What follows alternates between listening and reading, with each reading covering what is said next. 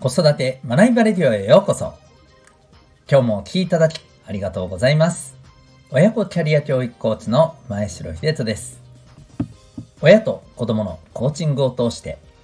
ママ、パパがお子さん、そしてパートナーに対するモヤモヤが解消される。そんな子育てのサポートをしております。この放送では子育て仕事両立に奮闘中の皆さんに向けて、日々を楽しく楽にできる学びを毎日お送りしております。今日は第731回になります。えー、子供のやりたいことを見つけるには、そんなテーマでお送りしていきたいと思います。また、この放送では演劇は生きる力、子供のためのドラマスクール沖縄を応援しております。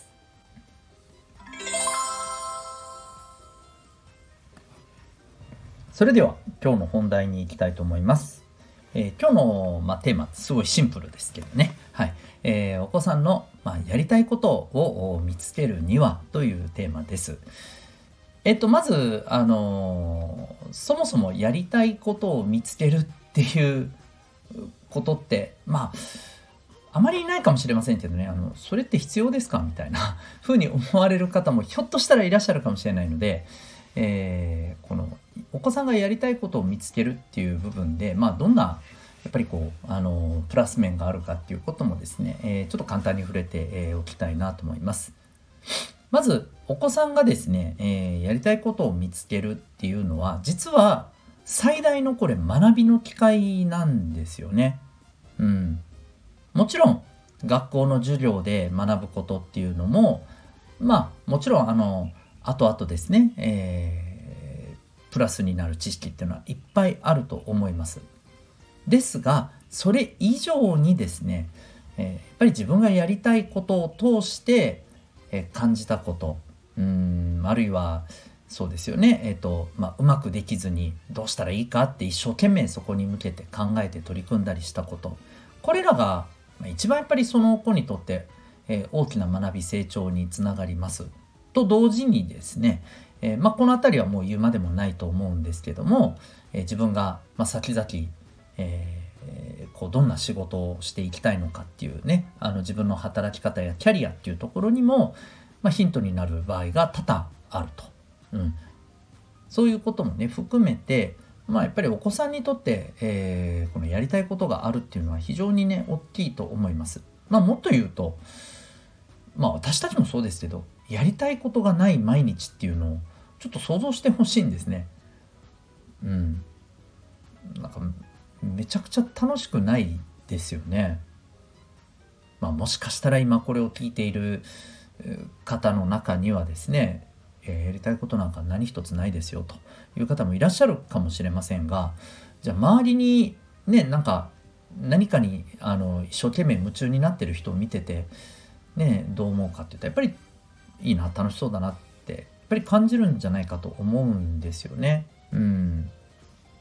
まあ、特別ななんかねその自分に対するブレーキがない限りですね。はい、ですので、まあ、そういう意味でやりたいことを見つけるっていうのはもうあの言うまでもなくお子さんにとって非常に重要であるということが言えると思います。とはいえやりたいことがなかなか今うちの子にはない見つかってない状態だよなという方もねえー、多いんじゃないかと思います。あるいはうーんまあこれがやっぱりね僕はちょっと心配なんですけどお子さんのやりたいことの前にいやこれがやるべきことだよと、うん、これが大事だよっていうことで、まあ、いろんなことをさせていて、うん、お子さんにとってはですねなんかあのやらなければ、うん、ねあのしなければならないこと、うん、ばかりになっていると。まあ、しなければならないことが悪いわけじゃありませんし、あのもちろんこう、ね、しなければならないことっていうのが全部強制的なものとは限らなかったりするんですけどね。マイナスなものだけとは限らなかったりするんですけどまあここはちょっと今日のね趣旨とは違うのであまり深くあの突っ込みませんけれども、はい、そういう場合もあるんですけど、うん、やっぱりそればっかりだとねそう。どうしても疲れてしまいますし、まあ、自分って何のためにこれやってるんだっていうふうに虚しくなることもね多々ありますし、はい、まあそこから本当にねそれこそメンタル的に落ち込んでしまうという、えー、ところにもまあつながりかねないというふうに思うんですよね。うん、でじゃあそんなやりたいことをですね、えー、じゃあどうやってこう見つけたらいいか。うん、まあこれについてですねシンプルにお話をしていきたいと思うんですけど、2つあると思うんですね。まず1つ目。これはもうもちろんこのお子さんにヒアリングするっていうことですね。どういうことをやりたいのか、どういうことが楽しいなって思えるのか、どういうことをしてると、うん、なんかワクワクしてたり、うーん、まあ、あとは、なんか言われなくとも、こういうことだったらいくらでもやれる、やり続けられるなって、えー、思えるのか。うん。まあ、そんなことをねさまざまな角度から、うん、なんか自分がやりたいなこれだったらやり続けられるなって思えることを、まあ、聞いていくのが大事だと思うんですね。で、え意外とこれお子さん自身が気づいてないことも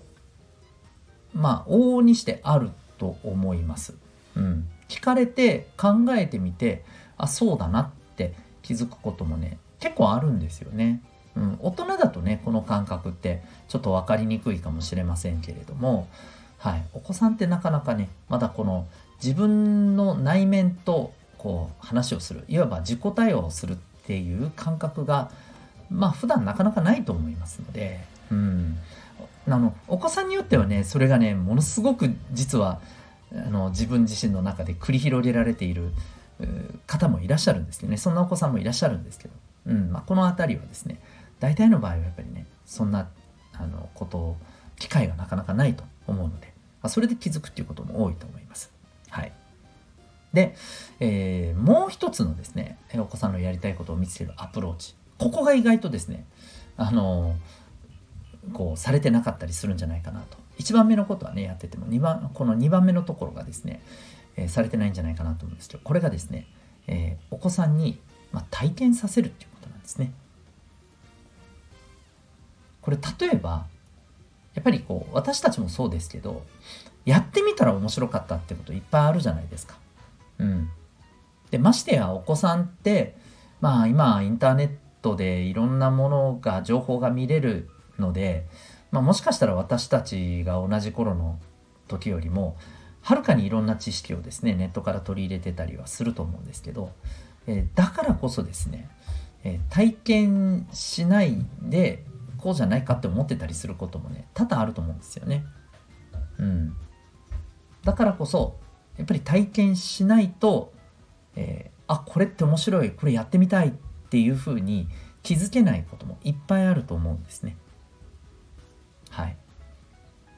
なのでこれはもう本当にねあの私たちやっぱりこう大人がですねいろんな体験の場を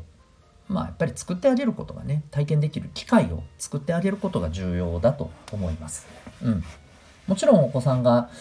それこそいろんな、ね、ネットで、えー、SNS で見ててあこういうのやってみたいなんてね思ったり自分で見つけてくることももちろんあるとは思うんですけど、うん、まあこれもね結構やっぱりこのアルゴリズムとか SNS なんかもねありますんでね、えー、割と何て言うのかなもう固まってくると思うんですよね見るものがね。うんまあ、ですので、えー、やっぱりこうそういう意味では別のこう客観的なね、えー、視野で、まあ、こういうのもやってみたらどう？一度体験してみたらどう？っていうアプローチがね必要じゃないかななんて思ったりします。ぜひですね、お子さんにヒアリングし、えー、あとは私たちからですね、まあ、一度やってみなよっていうことでね、体験させていく、そんな機会をたくさん作っていくことが、お子さんのやりたいことを見つけていく、えー、大切なアプローチになるんじゃないかと思います。ということで今日はですね、えー、子供のやりたいことを見つけるにはというテーマでお送りいたしました。